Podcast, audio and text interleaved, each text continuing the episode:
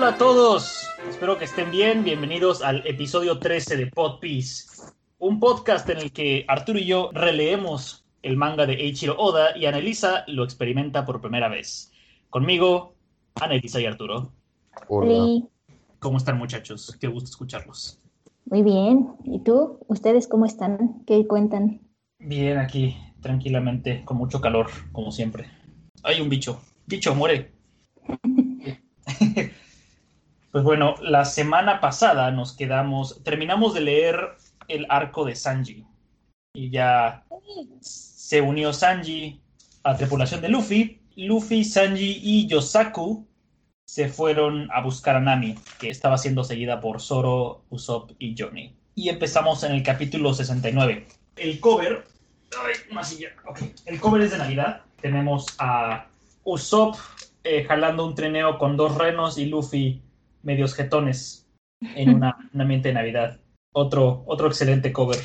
Me, me, gusta mucho que los covers de Oda siempre son como tan llenos de vida y tan llenos como de alegría y siempre hay cosas pasando muy, muy vivos. Sí. Y empezamos el capítulo con Sanji, Yosaku y, y Luffy en el, en el, barco, el barquito que les dieron en el baratí. Y Yosaku sigue llorando porque está muy conmovido por la partida de Sanji. Y llora y llora y llora. este, y es la primera vez que vemos a Luffy sentado en la proa.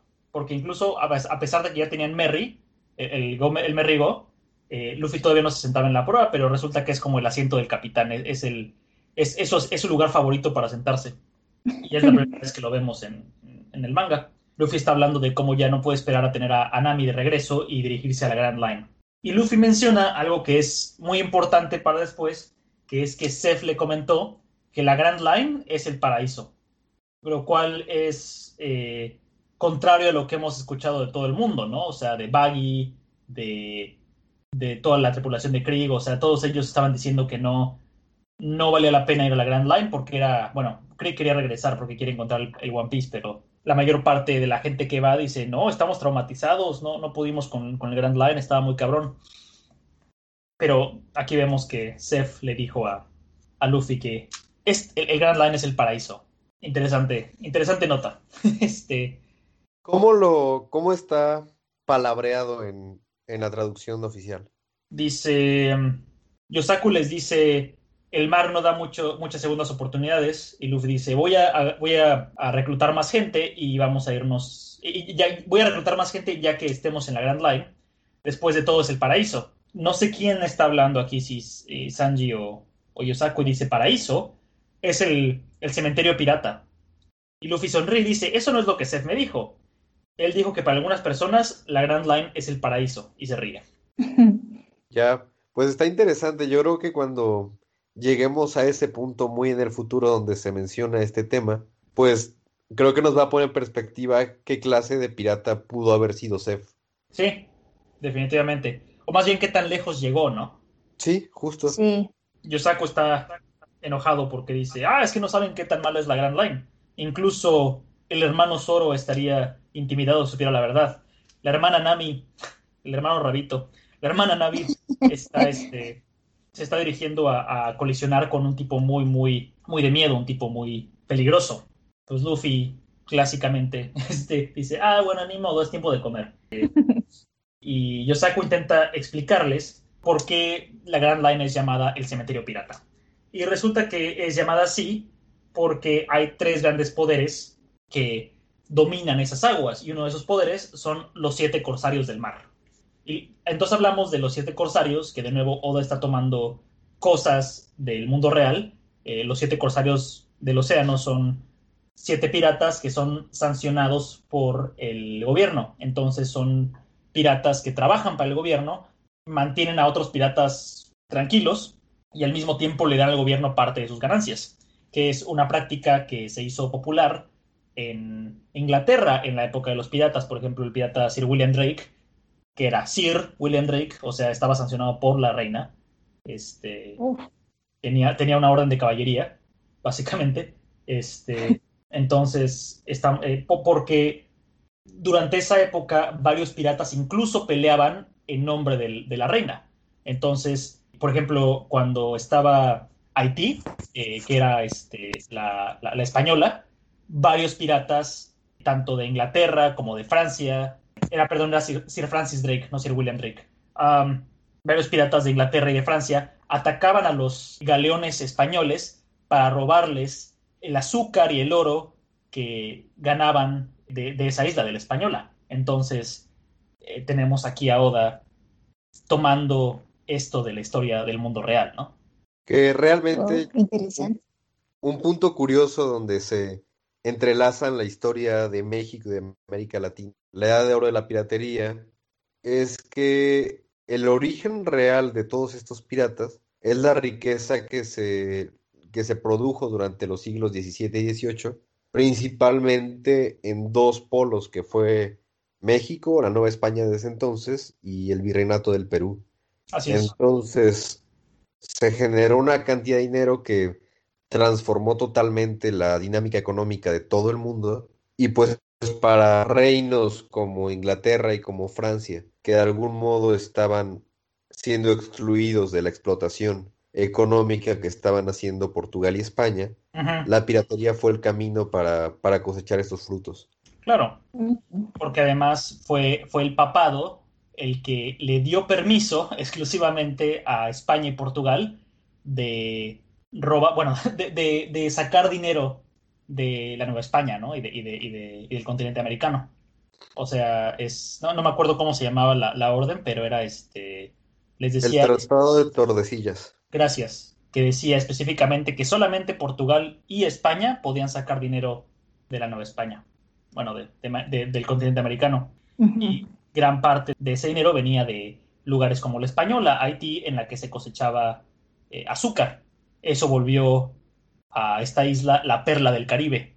Bueno, esto ya trae a colación asuntos de esclavitud y asuntos de uh, abuso y de exterminio y que son un poco más tristes, pero sí, efectivamente la, la piratería surgió por esta situación, por el control tan este, unilateral que tenían eh, Portugal y España sobre esta riqueza. Y todavía tenemos un testimonio tangible de esta época en las fortificaciones coloniales del Caribe, en fuertes como el fuerte San Juan de Ulúa, ciudades fortificadas como La Habana, como Cartagena de Indias, como San Juan de Puerto Rico, como Campeche, que juntas, que este sistema español de fortificaciones representan el esfuerzo de defensa más amplio que se ha hecho en toda la historia de la humanidad, en, lo que se refiere a defensa marítima. Y, es muy interesante pensar que se hizo en tiempos preindustriales.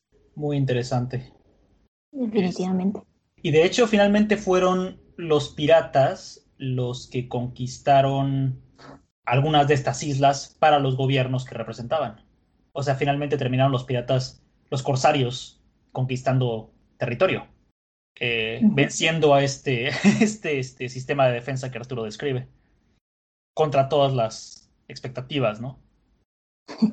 Y bueno, en fin, este, menciona Yosaku que una de las personas que es corsario del, del gobierno mundial es Hawkeye, es uno de los siete corsarios del mar. Entonces Luffy está impresionado porque no puede creer que haya seis personas que sean tan fuertes como Mihawk. Yosaku menciona que el problema es otro, otro corsario llamado Jinbe, que era el líder de los, de los piratas del eh, hombre pez Fishman. ¿Sirenos? De los piratas sirenos. este, y ya desde ahorita Sanji empieza a pensar en Fishman Island y en cómo debe haber muchas sirenas ahí. Eh, y aquí, digo, en, la forma en la que está fraseado en la traducción de Viz, Yosaku menciona que a cambio de, formar parte de los siete corsarios del océano, ah, de los siete amos del océano, warlords, no sé, Jinbe desató un mal terrible en el East Blue, pero creo que eso es solamente la elección de palabras de, del traductor de Viz. No sé cómo esté fraseado en, este, en, la, en la versión no oficial, porque no, no tiene sentido. Es muy parecido. Yo creo que realmente eso se puede interpretar de dos modos. Lo voy a decir de modo que no sea este un spoiler. Una es que dentro de la historia es comprensible que alguien como Yosaku, que está en el mar más lejano y con menos información, pueda tener una versión distorsionada, como un teléfono descompuesto de lo que realmente pasó con Jimbe.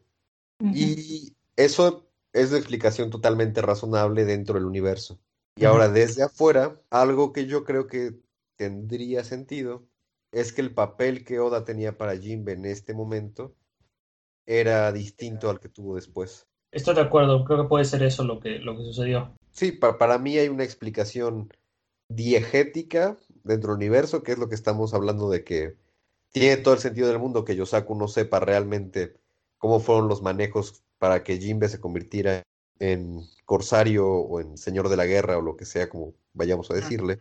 Y desde afuera, hablando ya del proceso editorial, pues es natural que la historia se haya transformado durante sus veintitantos años de, de, publicación. Claro, porque además pasan cientos de capítulos antes de que escuchemos de Jimbe de nuevo. Este, Eso sí fue spoiler. Eso sí fue spoiler. ¿Ah, sí? Gracias por animarme a leer más. Voy a aguantarme.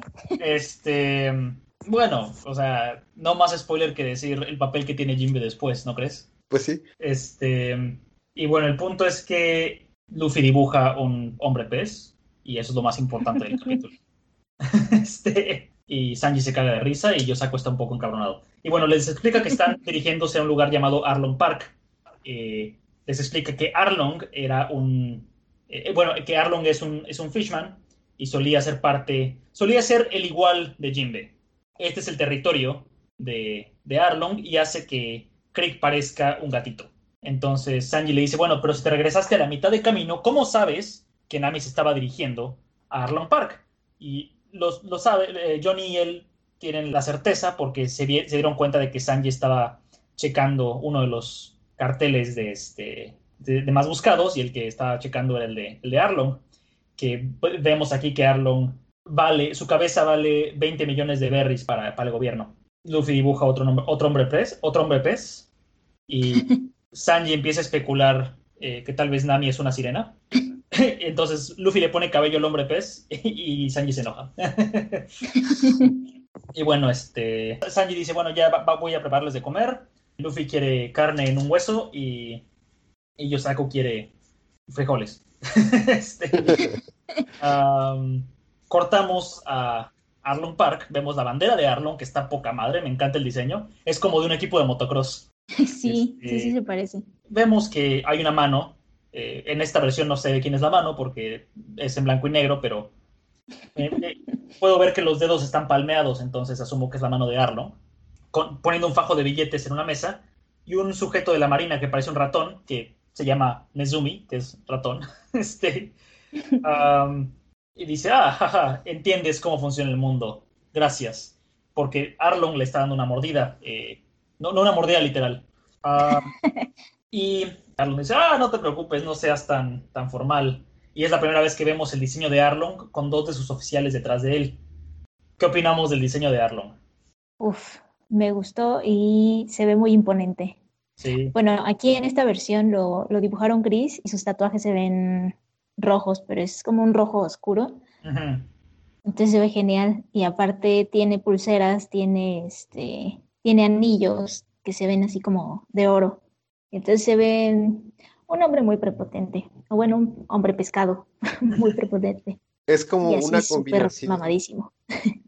Para mí es como una combinación de un douchebag ruso Con, un junior tipo de Long Island. Ándale. Con sus cadenas de oro. Sí. Su, camisa hawaiana abierta. Sus anillos y todo. Sus anillos. Sí, sí, sí. Se me hizo una versión masculina de Bárbara del Regil. ¿Bárbara de qué? Bárbara del Regil. A ver. yo, quiero entender a qué te refieres. Yo sí la conozco. ¿Cómo no saben? Yo sí la conozco. Por favor. Pero no entiendo por qué. Pues, ya la viste, Emiliano. Sí, pero no se parece. Su abdomen marcadísimo. ¿Cómo? Por su abdomen marcadísimo. Ah, ya. Sí, está bien mamada. E, e, ese, es, un lavadero y no, mamadas. Ándale.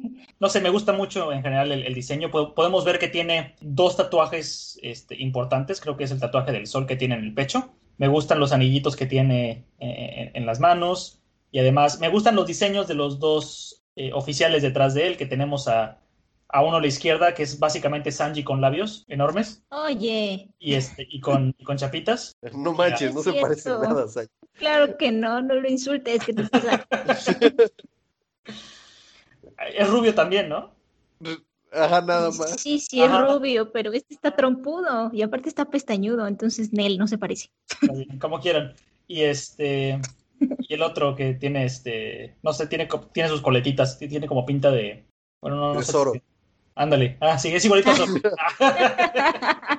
Oigan. No, pero el otro se parece a Sanji. parece a Sanji. A ver. No estoy ahí para sapearte. Y este. Alguien me dijo, creo que fue un, amigo que estaba leyendo, que, intentó leer One Piece una vez.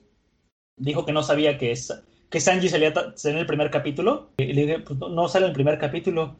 Me dice, ah, ¿quién es este entonces? Y estaba señalando a Shanks. Y dije, ah, sí se parecen. Qué mamada. Oye, sí. Este, y bueno, resulta que Arlong le está diciendo, sí, es que tú, tú entiendes que eh, el dinero hace moverse al mundo. Eh, es la única cosa en la que un hombre puede creer. Eh, el sujeto de la marina, Nesumi, intenta irse porque dice, sería malo que me vieran anclado a este puerto a lo largo de la noche. Arlong le dice, ah, quédate, quédate a beber. Y Nesumi dice, ah, no, sí me tengo que ir. Entonces sale otro pirata más, que es Hachi, que me encanta Hachi, está poca madre su diseño, y que es el sujeto que, que los lleva como en un taxi, pero que es en realidad como un jarrón, que, que le jalan. Se ríe de cómo se ve Nesumi, porque dice, ah, jaja, tu nombre te, te queda bien porque pareces un ratón. Este... Hachi me cae muy bien. Es gracioso que se burle de la apariencia de alguien más. Sí. y este, su look. Se, lo lleva y cortamos a, un, a una toma amplia de un niño intentando entrar en, en, Arlong Park y Nami está parada enfrente y dice el niño, eh, quítate, eh, Arlong mató a mi padre, quítate o te mataré también a ti. Y Nami le suelta un bastonazo horrible, que no es nada como la Nami que hemos visto hasta ahorita, este, como sin piedad, y el niño cae y dice, Arlong no tiene tiempo de estarse, de estar lidiando con niños como tú. Así que toma un poco de dinero. El niño dice, ah, maldita bruja. Y entonces Nami entra a Arlong Park y la reciben como si fuera su amiga de siempre, ¿no? Y es como, ah, cabrón, qué raro. Dice, ah, la mansión no tiene guardias como de costumbre. Arlong se ría. ¿Quién, quién me atacaría? Ah, ¿qué, qué, tal estuvo tu, tu cosecha? Dice Nami, ah, excelente pero me siento un poco vacía. Y vemos que todos, eh, todos los Fishman, todos los Fishmen este, salen del, del, mar contentos de que ha regresado su, su camarada. Y entonces vemos que vemos la bandera de Arlong y de inmediato vemos el tatuaje que tiene Nami en el hombro izquierdo. Y resulta que Nami es una oficial de los piratas de Arlong. Y cortamos a una, a una, a una vista amplia de Arlong Park, que es este me gusta mucho el diseño que tienen las cabezas de tiburón en los tres, este, en, las tres cúpulas. Eh, todo está como muy orientado a, los tiburones, ¿no? Tenemos también los techos parecen olas, está directamente conectado al mar. Las palmeras parece como un hotel, como un sitio de retiro. Eh, sí.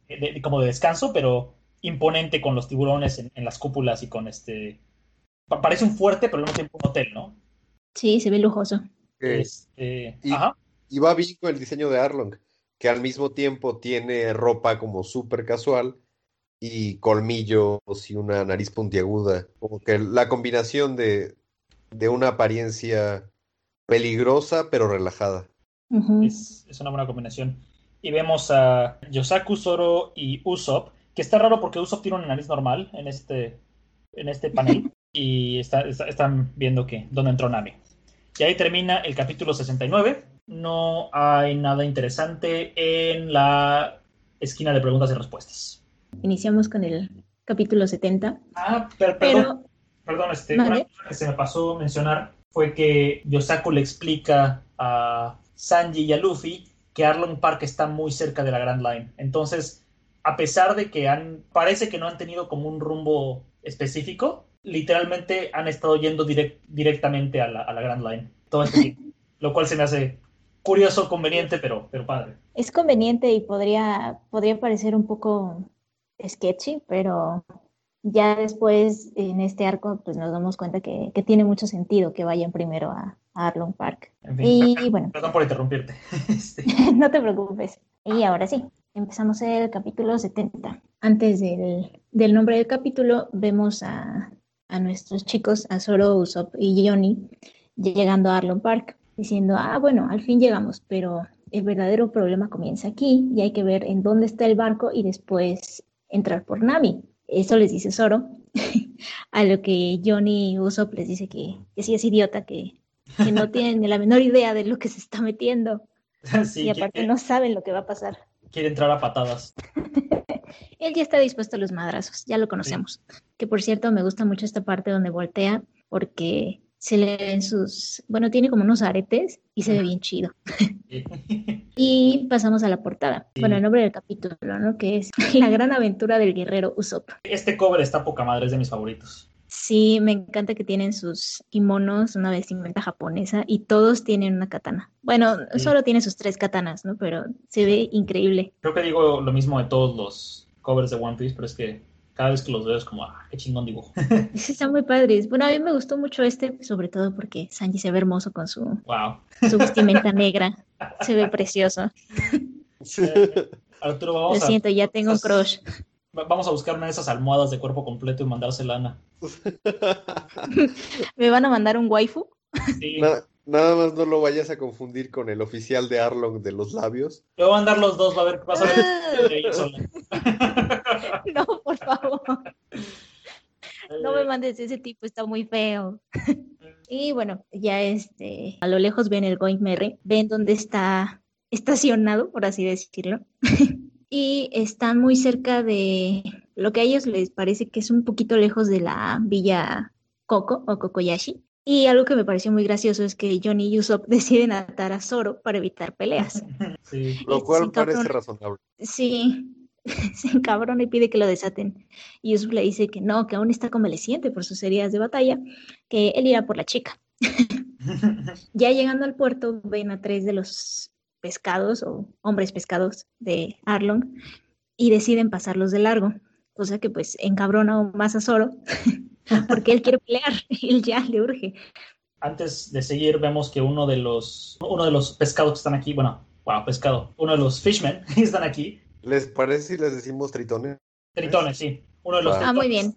tiene una figura en la panza que parece una esvástica, pero esa figura es en realidad un símbolo budista no tiene nada que ver con la esvástica de Hitler. Está además en un ángulo diferente que, la esvástica. Vale la pena mencionar eso, que no, no, hay ningún este, pro holocausto en este dibujo, es, es un símbolo budista. Creo que en algún punto alguien me había comentado que, o no sé si lo leí aquí, creo que sí lo leí más adelante o más abajo, que sí explicaban que no era la, la esvástica, no era, no era nada nazi, pues. Sí, es, es una cosa que se llama el manji, ese está padre. Es, es uno que se parece a este personaje de Dragon Ball, este, ¿cómo se llama? Majin Buu. Se parece. Se parece a Mr. Popo. Ah, ya. bueno, continuamos. Eh, en eso se dan cuenta que los empiezan a seguir en un bote y ya este, pierden el control, o bueno, por lo menos vemos a Usopp ya gritando y diciéndole que no te das cuenta que son tritones, o sea, estamos, estoy muy asustado, ¿tienes algún problema con eso? y solo le pone cara así como de, oye, el que tiene que estar enojado soy yo. y de pronto se lanzan al mar porque los ya están tras de ellos los, los tritones y, se suben al bote donde está el pobre Zoro atado. Lo abandonan. Los malditos. Sí. Zoro acaba de salvar el pueblo de Usopp. Sí. Y además es uno de los mejores amigos de Johnny Yosaku. Sí. Por amigos así para los enemigos.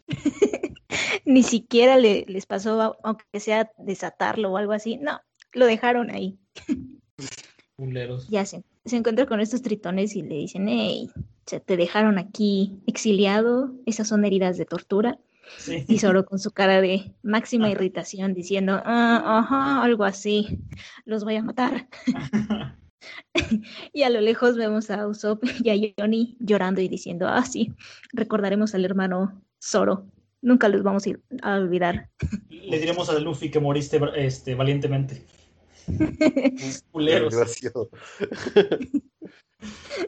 y ya llegan a la costa, pero ven que está completamente destruido. Se ve un pueblo donde todas las casas están de cabeza y se ve una especie de, bueno, el camino como si estuviera, si fuera una zanja gigantesca. Ahí es, no es Kokoyashi, sino es este Villa Goza y vemos un panel más extenso de las casas completamente destruidas y de cabeza, pero todas, y al fondo una lo que parecería ser una iglesia igual de cabeza. No lo había notado. Y se ve impresionante. Yosaku le dice a Usopp que, que ha escuchado que estos tritones son 10 veces más fuertes que un, un, humano, ¿no? Que podría ser obra de ellos. De pronto Usopp se queda solo y Johnny empieza a correr como desfavorido. y es que uno de los tritones está detrás de él. Ah. Vemos esta cara de pánico que pone Usopp y se echa a correr con toda, toda la velocidad que tiene. Ya sabemos que es bastante ágil, entonces. Johnny todo escondido le dice, ah, ese estuvo cerca. Espero que el, el, hermano Usopp esté bien. Y voy a esperar a, a Yosaku y a Luffy. Usopp sigue corriendo. sí. Usopp sigue corriendo y le, se burla del hombre pescado o del tritón y le dice que, no lo puede alcanzar. Cuando de pronto volvemos a ver este mocoso que le pone el pie y lo tira y le dice, hey, voy a vengar la muerte de mi papá, ya te encontré, Tritón, muere, maldito hombre pescado. y detrás del niño se aparece una chica que le da un sopapo en la cabeza, un sopapo muy genial, y le dice, oye, este no es un tritón, él es humano, aunque sí se parece a un tritón. Y ya cuando los va a alcanzar el, hombre pescado, perdón, es que me cuesta trabajo decirle tritón. Yo, yo tengo un concepto de tritón como un hombre, pues un sireno guapo, pues. como el que se parece a Sanji. Que no. y bueno, Usopp les dice, hey, este, quédense atrás de mí, voy a defender a, a una pobre mujer y a este niño. Y le lanza un ataque con una de sus estrellas, o está a punto de hacerlo, cuando la mujer le mete un martillazo en la cabeza. Sí, pero será pero es muy divertido. Ah. Y ya vemos cómo cae noqueado. Y de pronto se despierta en esta casa que está rodeada de naranjas. Y se despierta así como, ¿qué, qué es este lugar? Y así que eres esta mujer, la que vivimos antes. Y dice, ah, sí, no te preocupes, este, me llamo Nojiko y yo cultivo naranjas. Y sí, ya este, perdimos al tritón. Y Usopp se da cuenta que es la mujer que lo noqueó. Ya ella le explica que lo único que hizo fue salvarlo, ¿no? Que no, no valía la pena que se metiera en problemas con uno de ellos. Y se dirige al niño, le dices, tú también, y le grita que no hay forma de vencerlos, y sobre todo un mocoso como él, que le caen muy gordos ese tipo de niños porque están dispuestos a morir por estupideces.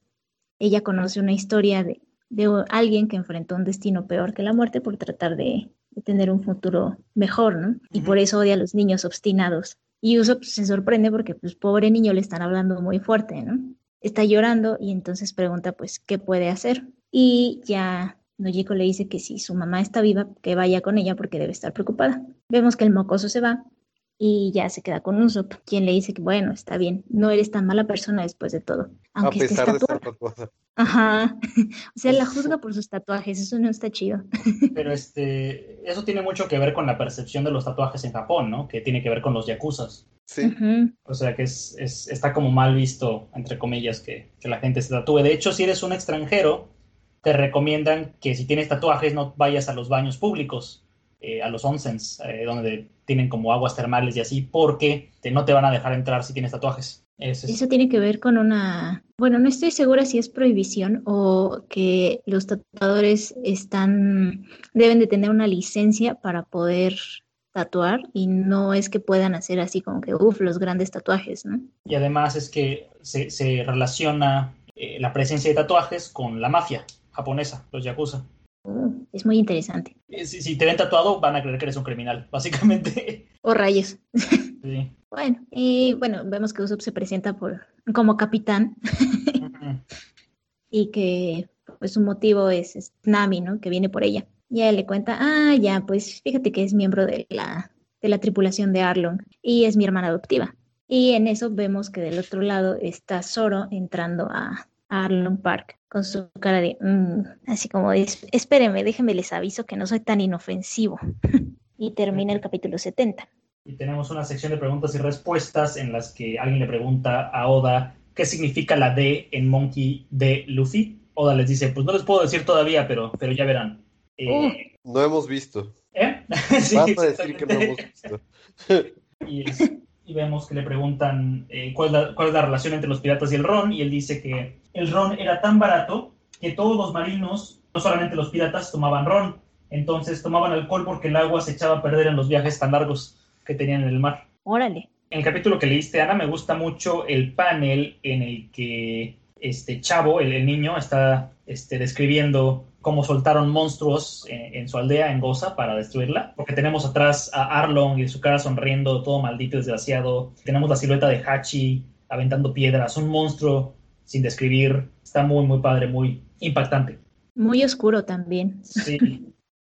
Capítulo 71, Los señores de la creación, o los amos de la creación. En la portemos a, a Baggy, o más bien a los pedazos de su cuerpo que se habían separado de su cabeza y sus manos, eh, cobrar vida y golpear a los caníbales que estaban tratando de comerse su tripulación. Por lo que parece que es el fin de los piratas de Richie y que volvemos a tener a la gloriosa tripulación del Capitán Baggy. es de nuevo lo que digo siempre, que toda la tripulación de Baggy somos ineptos, incompetentes y el único que vale la pena es Baggy. sí. Todos más o menos, te digo, más o menos. Eh, está muy cabrón, pinche güey tonto. Bien, comenzamos el capítulo con la revelación de que la casa donde están, la granja de mandarinas, es la, casa de Nami. Y, y, pues no solamente eso, sino que Nojiko y ella, ambas fueron huérfanas, fueron adoptadas por una persona y crecieron en esa casa. Sin embargo, Usopp poco a poco se da cuenta de que pues muchas de las cosas que Nami les dijo fueron mentira y de que en palabras de Nojiko, ella traicionó a la tripulación.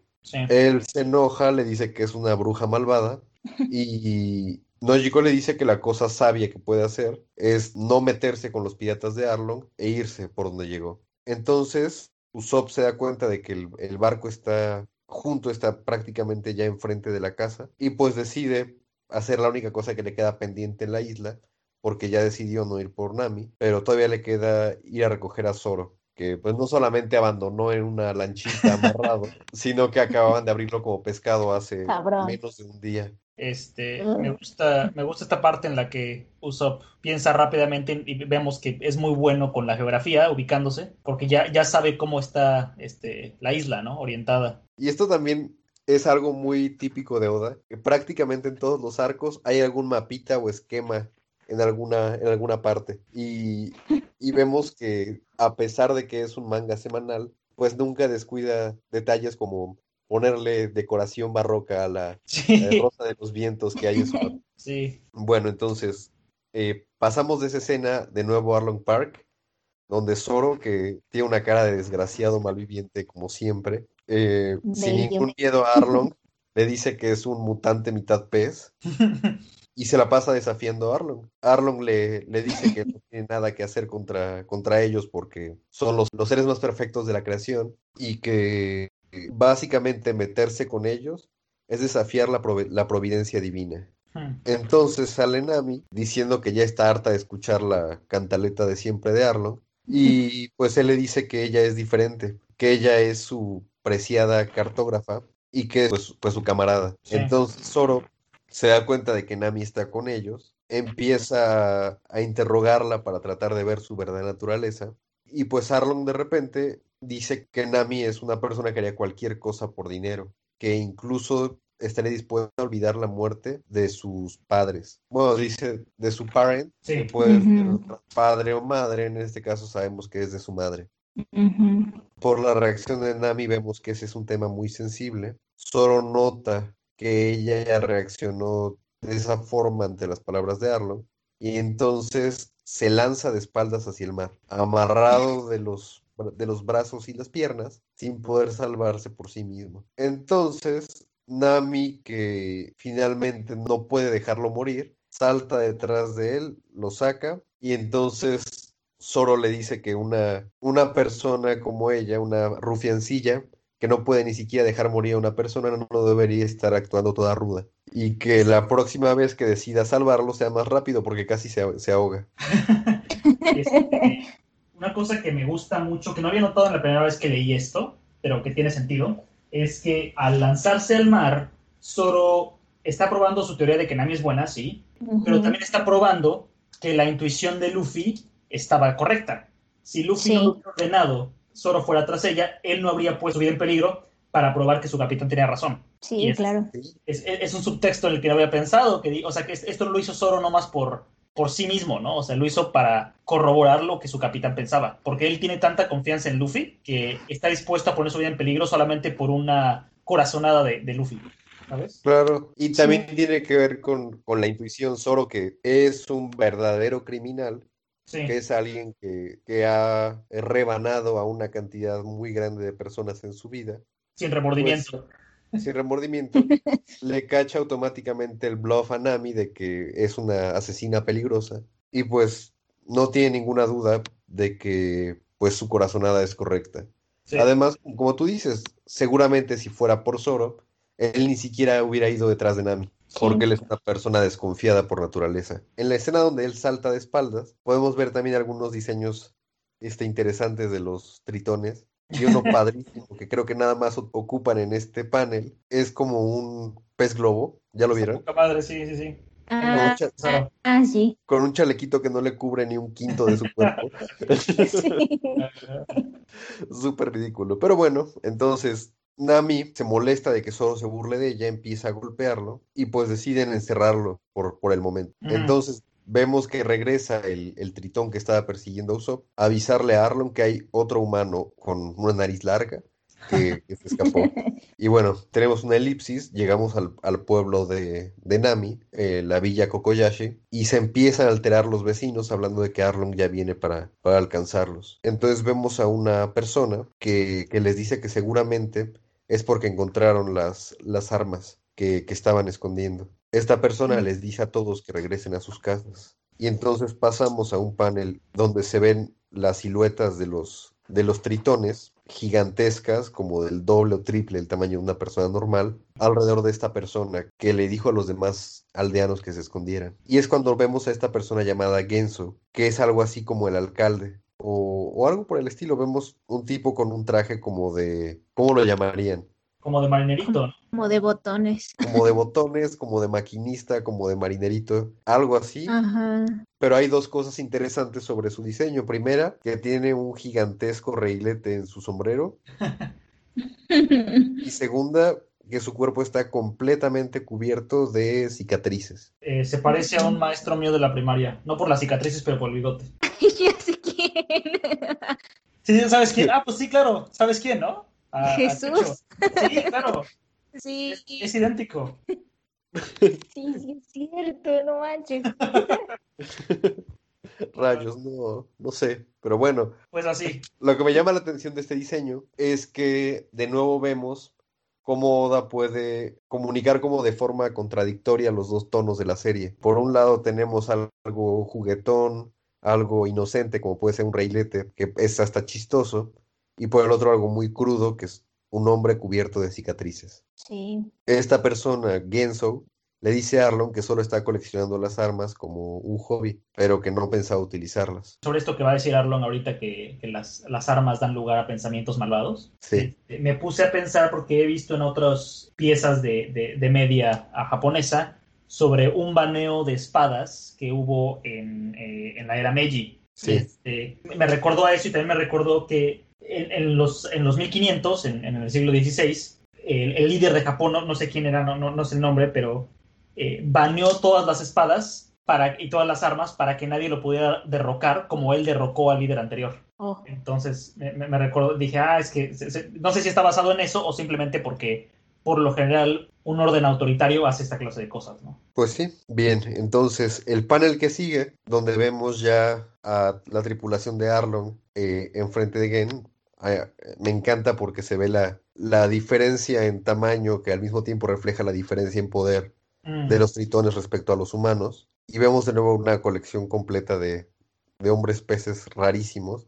Y Ahí está tu favorito, el hombre, el hombre este pez globo que está atrás de, de Kurobi. no sé si sea el mismo porque este tiene un chaleco bastante más largo que el otro. Creo que es el mismo. Está padrísima su cara viéndola de cerca. Ah, sí, sí es diferente. Pero bueno, Es otro. Ajá. sí, otro, otro pez chistoso. El punto es, eh, Lógico le explica a Usopp que cuando una aldea no le paga el tributo mensual a Arlong, la, la destruye por completo, que es lo que le pasó a la, a la aldea de Goza. Y pues Arlong entonces les explica que ese tributo que los pueblos le están pagando mes con mes es la base del, del imperio de Arlong que está creando y que va a gobernar todo el East Blue. Esto nos da un poco más de, de contexto sobre qué es lo que busca, porque como sabemos, él, él viene de la Grand Line, él es un pirata originario de ahí, que no tiene nada que ver con el East Blue por sí mismo, pero aunque nos parezca un tipo relajado que nada más está extorsionando aldeanos, pues parece ser que está pensando un plan a largo plazo para convertirse en el gobernante de un reino pirata que abarque al 25% de los mares del mundo. Sí, está cabrón, ¿no? Y, y bueno, terminamos la- el capítulo con Nami liberando a Zoro. Chan, chan, chan. Empezamos el capítulo 72, que se llama Vivir apropiadamente o Proper Living. Eh, No sé cómo se llama en su versión. A cada quien su posición. Mm, ok. Ah, ándale, cada quien su posición. Y el cover es este todos los kumate tumbados en el piso.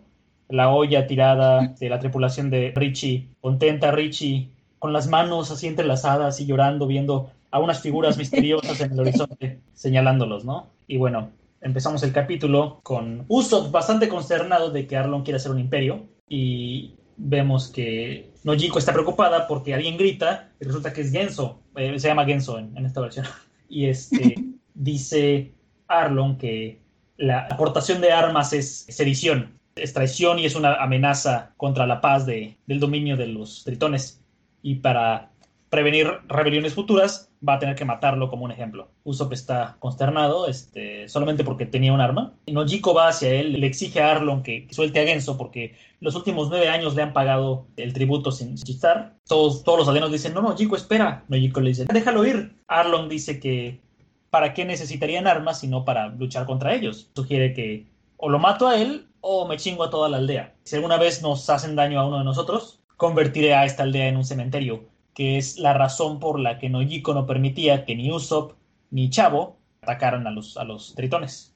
Ujú. Eh, Genso les dice, váyanse, váyanse todos a sus casas, no tiene, no tiene sentido esto, porque si nos ponemos violentos ahorita, los últimos ocho años habrán sido para nada. Ya intentamos pelear contra ellos y, y no lo logramos. Recuerden nuestra promesa de entonces, dijimos que íbamos a luchar soportando y viviendo. Todos están preocupados. Arlong lo azota contra un poste eh, brutalmente y dice que todas las criaturas no, no nacieron iguales. Ellos son los, los líderes y los humanos tienen que saber su lugar en el mundo. Los aldeanos quieren atacar a Arlong y Genso les dice que se detengan, que no vale la pena. Pase lo que pase. Justamente cuando Arlong empieza a ponderar si esto, estos son más rebeliones, Genso dice, todos mueren, ellos ganan. Lo que pase, tienen ustedes que seguir adelante, déjenme a mí. Arlong toma a Genso del abdomen, lo va a lanzar contra el suelo y entonces Uf. le explota a Arlong una bomba en la cara. Genso cae, todos están así, ¿qué, qué pedo? ¿Qué, fue? ¿Qué pasó? ¿Qué pasó? Y vemos a Usopp en, en un techo. ¡Ah! ¡Alguien está en el techo! ¿Quién eres tú? Y Usopp con las piernas temblándole tremendamente. Soy un guerrero del océano. Soy el capitán Usopp. Este. Y todos los piratas de. ¿Ah? ¿Quién? ¿Usopp? Me dicen, me dicen Usopp, el rey demonio. Y los reyes tiemblan con mi nombre. Váyanse ahora mismo y vivan. Tengo a 8000 soldados detrás de mí. Este, uno de los tritones grita: Señor Arlong, este es el güey que, que se nos escapó hace rato. Arlong se levanta todo lleno de... No me importa si tienes 80 mil cabrones detrás tuyo. Voy a decorar mi casa con sus pieles. Este, Usopp está sorprendido de que no, de que no funcionó su bomba. Y Arlong dice, ah, solamente es un humano, un maldito humano sin sentido, y se atrevió a atacarme. Arlong agarra la casa en la que está Usopp, la levanta del suelo, y todos los piratas de Arlong dicen, señor Arlong, deténgase. Si destruye otra aldea no vamos a ver ninguna remuneración de ahí. Ya perdimos todo el, este, todo el ingreso de Goza. Arlong grita, encontraremos otras aldeas de donde sacar dinero. Somos la raza maestra, la raza amo. ¿Amo? ¿Ama? Mm. Eh, Arlong lanza la casa contra otra casa, un panel poca madre. O sea, el panel que levanta la casa y el panel que la lanza están chingoncísimos. Usopp se está agarrando del techo. ¡Ah, me voy a morir, me voy a morir! ¡Ayuda! se levanta y brinca de techo a techo y huye. Dos tritones intentan detener a Arlong que grita: ¡Atrápenlo y masácrenlo! y se lo llevan de regreso a, Arlong Park. Kurobi se voltea y les dice: Kurobi siendo uno de los eh, oficiales de Arlong, le dice: Ah, tuvieron suerte hoy. Y volvemos a, a Usopp huyendo, gritando, con lágrimas en los ojos. Este, se voltea, les lanza un huevo que reviente en la cara. Y dice, dice Usopp, ah, funcionó. Y lo siguen persiguiendo. ¡Ah! Y sigue corriendo. Vemos otra elipsis en las que le están diciendo a Genso que necesita un doctor. Y se preguntan que quién es este sujeto que, le salvó. Le preguntan si es amigo de Genso y dice, ah, no, nunca lo había visto en mi vida. Y llega Nami. Todos se voltean para no hablar con ella y ve que tumbaron una casa, dice Nojiko, ah, ¿qué estás haciendo aquí en este, de día? ¿Qué estás haciendo aquí cuando es de día? Eh, Nami trae en la mano un ramo de flores. Y dice, ah, vino Arlong a destruir cosas, ¿no? Cambiamos otra vez de lugar y vemos que está Nami sentada frente a una tumba eh, donde ha dejado las flores y dice, solamente me faltan 7 millones de berries. Eh, llega Nojiko y dice, todo el pueblo te odia, ¿sabes? Nami responde, bueno, finalmente soy un pirata y lo bueno es que Arlong entiende el dinero, ¿no? Va a, va a respetar nuestro trato y no va a pasar mucho tiempo antes de que tenga lo que, lo que quiero. Una vez que tenga las 100 millones de berries, voy a comprar esta aldea. Entonces ya tenemos la respuesta de qué aldea quería comprar y para qué quería el dinero. Este, quiere liberarlos a todos. Realmente la misión de Nami es una misión noble, a pesar de que traicionó a, su aldea para lograrlo, ¿no? Y este, cortamos a, a Arlong Park, en donde están todos los tritones tumbados en el suelo, porque solo los despachó sin problemas, a pesar de estar como dijo Arturo, cortado como pescado. Y este. Dios mío. Y dice: Pues me podría ir ahora mismo, pero tengo una misión que cumplir. Le prometí a Luffy que iba a traer a esta chica de regreso, aunque definitivamente tiene intenciones que no entiendo. Esto podría ponerse complicado. Me gusta la silla de Arlon que tiene como una galleta encima. este... Bueno, es como, es como una concha. Y tenemos una sección de preguntas y respuestas eh, espera, espera, espera. Ajá. Regresando un tantito a la silla, ¿no les que se parece a estas monedas japonesas o la que tiene Meowth en la frente? Un poco, sí. Oye, sí es cierto. Pero... Eso debe ser porque ven que Arlong es como odicioso. Sí. Oh. Yo pensaba que nada más era, una, era como un diseño tipo como silla de playa, ¿no? Pero Puede ser. Son un poco diferentes. Supongo. Pues sí, no, tiene, tiene sentido. Es, es interesante buen, buen ojo ahí. Tenemos otra sección de preguntas y respuestas y la única pregunta interesante es, la única respuesta interesante es que a, Oda le gustaba Fist of the North Star, que era un, anime y un manga eh, de los años 80 o 70, muy popular. Eh, popularizó este estereotipo del sujeto súper fuerte que nada lo turba y es pega un golpe y destruye cosas así increíbles. Es como lo que inspiró Dragon Ball y a su vez Dragon Ball inspiró One Piece, ¿no? Pasamos al capítulo 73, titulado El monstruo de la gran línea o del Grand Line. Y en, este cover tenemos a, a Baggy ya con torso y con piernas completas. y al lado vemos a, a Caballi, Alvida y Moji. Moji, Moji y Caballi ahí todos cool como si hubieran hecho algo, ¿no? Ándale, tratando de verse muy malditos, pero pues saben que no hicieron nada y que incluso perdieron en contra de Richie. que no sé qué puede ser más patético. contra Richie dormido. Sí. sí. Sí, es cierto, sonámbulo. y bueno, iniciamos en este panel de la entrada de, de Arlong Park, donde está Hachi pescando con sus tres, con tres de sus brazos, con sus... No, está pescando con los seis brazos, ¿no? Sí, con los seis, está agarrando las dos cañas. Todas las cañas con, dos manos, sí. Se ve genial, qué complicado para dibujar. y un puerco gigante asándose.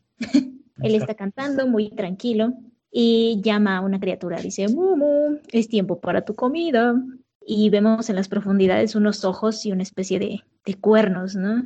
Y una aleta gigante y los peces a su alrededor que son como, no son peces, son, son tiburones huyendo, ¿no? ándale, y se ven muy chiquitos a comparación de, del tal Mumu.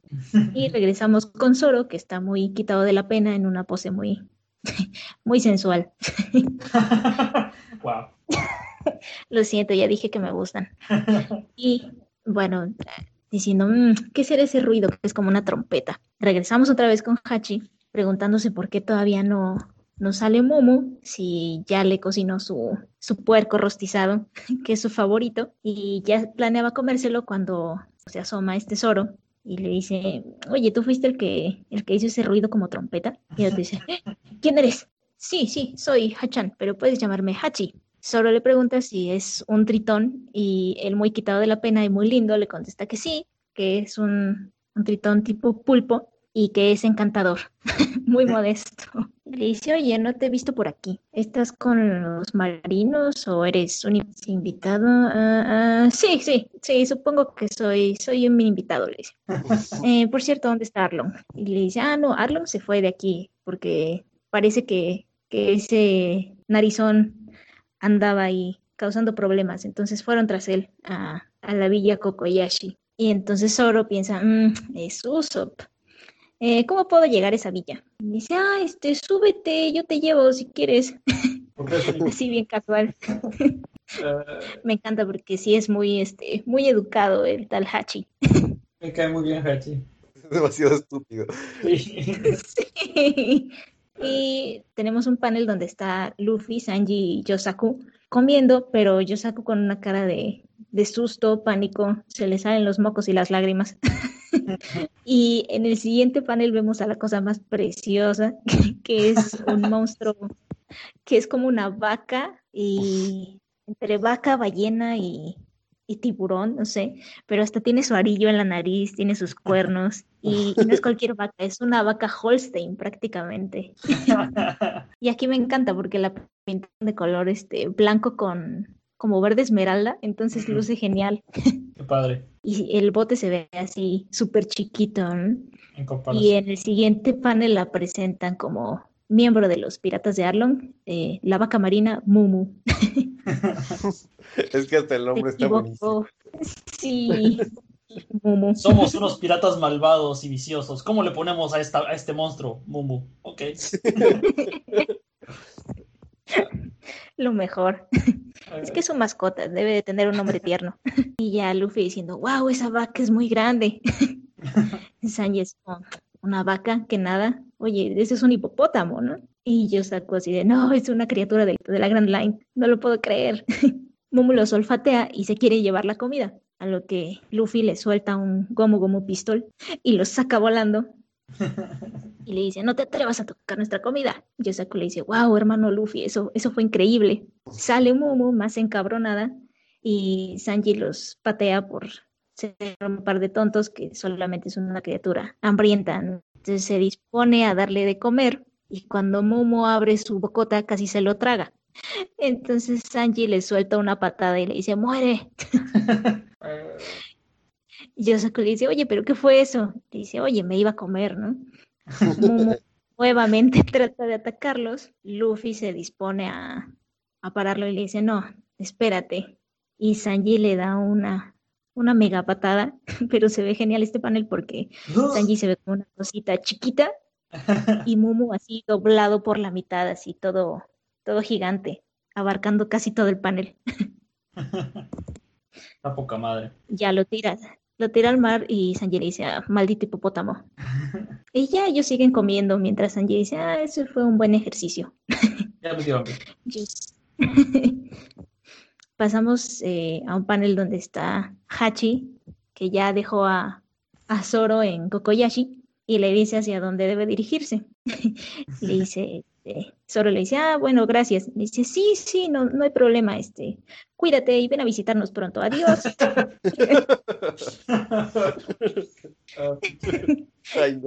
Y el otro es qué raro. y ya ve que está la isla, pero pues aparentemente no hay nadie, ¿no? Y regresamos a Arlong Park, donde Arlong está muy encabronado y dice, pero ¿qué pasó aquí? Y ve a todos sus hombres así tirados, ¿no? Todos derrotados. Y uno de ellos le dice, fue Roronoa Zoro. Dice que el cazador de piratas vino por mi cabeza. Y dijo, no, no, no, no, no creo que haya vestido por eso, ¿no? El tipo que, que capturamos primero es, es oro. Y llega este, este pez, este tritón que me causa mucho conflicto porque está trompudo y siempre dice chu. Sanji, sí, ajá. Oye, no lo insultes. Güey, no se parece a Sanji. Eso, Arturo, defiéndelo. Ah, pues tal vez porque lo veo en blanco y negro, pero si le tapo la cara, igual y sí. Eh, más o menos, pero ajá. No se parece. Y bueno, este está agarrando a Usopp del cuello y le dice, ah, ya capturamos a este, a este narizón. Y creo que te sentirías mejor si lo mataras tú mismo. Y Arlong le dice, "Mm, no, no va a ser suficiente para satisfacer la ira que siento en este momento. Usopp todo feliz dice, sí, sí, sí, tienes razón, este, déjame ir, ¿no? Este, no te preocupes. Eh, si quieres, les puedo decir a, a los demás que, que tú dices hola. ya los demás se dan cuenta de todo lo que pasó, y que son este Kurobi y, y el tal Chu, y creen o empiezan a, a conspirar en contra de Nami, ¿no? Si a lo mejor Nami fue la que, la que los trajo aquí, ¿no? Sí. Porque pues des- después de todo es su especialidad de traicionar a todos. Y llega Nami muy encabronada y ya le dice, a ver, ya, basta, dejen de sacar conclusiones que no son ciertas. ¿Cómo voy a, a traicionarlos si tenemos un tratado? Y además, eso lo hice hace ocho años, ¿no? Tengo este tatuaje que prueba que, que soy parte de la tripulación. Y además no me voy a arriesgar a, pues a romper todo lo que he conseguido durante tanto tiempo. Y Arlong, pues bueno, ya, ya se tranquiliza y dice, sí, tienes razón. Este, parece que sí te creo, ¿no? Pero vamos a tener que deshacernos de, de Zoro y compañía, ¿no? Sí. Y le apunta el cuello a, a Usopp con una, con una navaja. Volvemos a la aldea con, con Zoro, hablando con un habitante que le dice que, que sí, que estaban ahí todos, pero que ya se regresaron otra vez a Arlong Park. y Zoro con su cara de, ¡ah, rayos! Ay, Y vemos este último panel que me encanta, que es este Luffy, Sanji y Yosako siendo jalados por Mumu y le dicen rápido, rápido. y la pobre Mumu con un chichón y una lagrimita. pobrecita. Este, 74. Se llama Negocios y comienza con una portada donde Baggy, Moji y Caballi están pateando a los caníbales que ya, ya habían vencido con la ayuda de Alvida, mientras Richie y el resto de los piratas festejan atrás. Pero llegando a lo importante, vemos de nuevo a Arlong con una navaja en el cuello de Usopp, Usopp con sus expresiones haciendo 100 veces más divertido leer One Piece. Y, y Arlong siendo un poco exagerado con el nivel de fuerza porque realmente podría romperle el cuello a Usopp con un dedo si así lo quisiera, no, no Sí. hace falta la navaja. Pero el punto es que ya decidió utilizar a Usopp como señuelo para atraer a Zoro y, y vencerlo. Porque le parece que es un cazador de recompensas famoso y que lo mejor sería vencerlo de, de una vez. Me resulta interesante que Arlong es el primer villano que vemos hasta ahora que se preocupa realmente por su tripulación. Es cierto. Vemos que el enojo por ver a sus compañeros tirados en el piso es, es real, de verdad está triste y está enojado porque alguien los lastimó. Y es mayor que el de que lo hayan atacado a él. Así es, sí, está, está muy enojado. Vemos que es muy distinto a como Krieg, Baggy, eh, Kuro reaccionaron cuando llegaron a lastimar a sus, a sus subordinados. Aquí Sí. no hay ningún dejo de enojo de Arlong hacia su gente y por lo que hemos visto de él resul- resultaría impensable que hiciera esto que hemos visto hacer a tantos villanos, que es el de dispararle o matar a alguno de sus subordinados por llevarle la contraria. Cierto. Parece ser que hay una relación de, de fraternidad entre los, los piratas tritones. Sí. Nami vemos que se siente nerviosa por todo lo que está pasando, porque esto la hace ver a ella como un blanco y vemos que Kurobi duda mucho de ella. Le, parece que ella es demasiado inteligente y que es, es probable que esté tramando algo.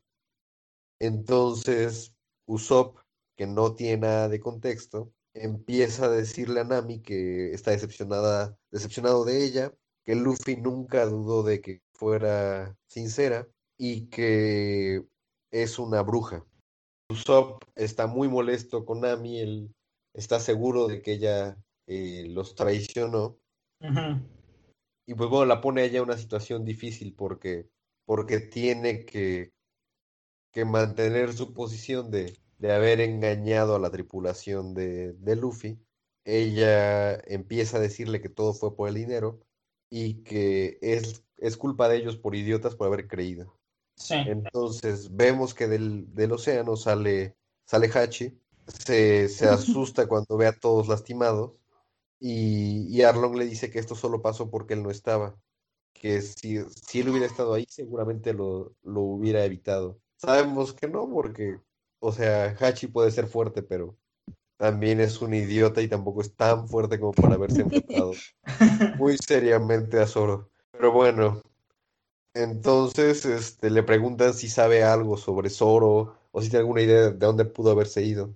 Y Hachi dice que no, que lo único que recuerda es haber, haberse encontrado con un misterioso espadachín solitario.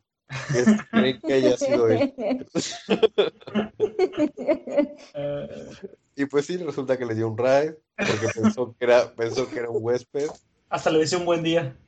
Sí, eh, pero Arlong no se molesta, al contrario, él dice que eso facilita las cosas, porque entonces ya no tienen que ir a buscarlo, porque él ya lo está buscando. Y entonces Nami de la nada saca su bastón, le da un mega madrazo a Usopp, lo saca volando y, y explica que la razón por la que lo golpeó es porque pensaba lastimar a Arlong.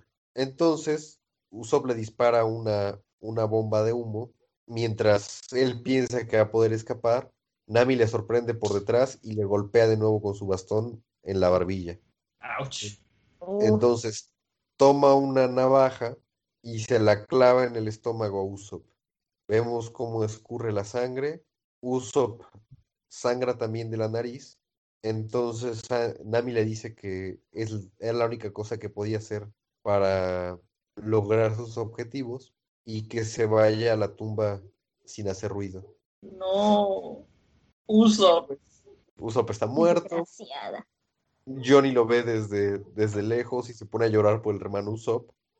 Y Nami lo patea y lo tira al mar.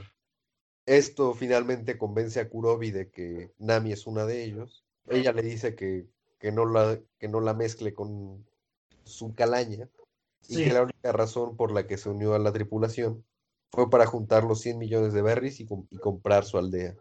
Entonces, Kurobi le dice que él ya entendió por qué ella quiere comprar esa aldea miserable y le muestra un mapa que encontró en su habitación y, pues es un, un, mapa de la isla. Sí. Y entonces él asume que es un mapa del tesoro y que la única razón por la que Nami quiere comprar Kokoyashi es porque hay un tesoro escondido. Arlong, sin embargo, le dice que devuelva el mapa y que no se meta con las cosas de Nami.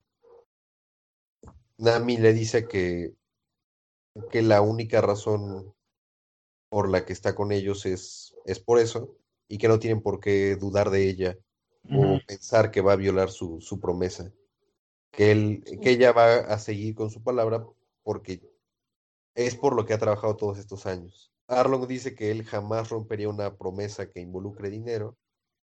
Y Nami se va con el cuchillo en la mano y con ambos brazos llenos de la sangre de Usopp. Entonces, pues sigue llorando Johnny, le sigue diciendo brujana como la quinta persona que le llamas los últimos dos capítulos. y vemos que hacia Arlong Park se acerca Momo, todavía muy triste por lo que le pasó, jalando el barquito donde van Sanji, Yosaku y Luffy. Oh. Y con la imagen de Zoro escuchando el ruido del barco eh, detrás de sí, terminamos el capítulo. Se estrellan contra la, contra la bahía. Y terminamos con una sesión de preguntas y respuestas en las que Oda explica que las pistolas que vemos en One Piece se llaman flintlocks, porque en lugar de tener el, el sistema que, que hace que se prenda la pólvora afuera, se, eh, tiene una roca que enciende eh, la pólvora cuando se aprieta el gatillo. Este, tiene unos, unos diagramas aquí bastante padres. Y pues bueno, este, hasta aquí dejamos esta sesión de Podpiece. No tenemos mucho tiempo, no vamos a tener chance de, comentar a, a, detalle estos capítulos. Sin embargo, la próxima vez hablaremos más a detalle porque estamos empezando la parte más interesante del, del arco de Arlong Park. Gracias por escuchar, gracias a Arturo y Anelisa por estar aquí. Gracias a mí también por estar aquí. Este, esperamos contar con, sus, con su presencia la semana que entra. Eh, le hablo a los escuchas, no a ustedes. A ustedes es, es por sentado. Rayos. Este, pues bueno, que tengan una excelente semana, muchachos. Y Ahora pues. Nos vemos pronto. Gracias. Bye. Pop Beat es creado por Anelisa, Arturo y Emiliano. Es grabado con Audacity. La música de intro es Adventure Theme de Sir Popcorn, que puede ser encontrado en los archivos de música libre de YouTube. Y la música de outro es Take a Chance de Kevin MacLeod. Puede ser encontrado en incompetence.com.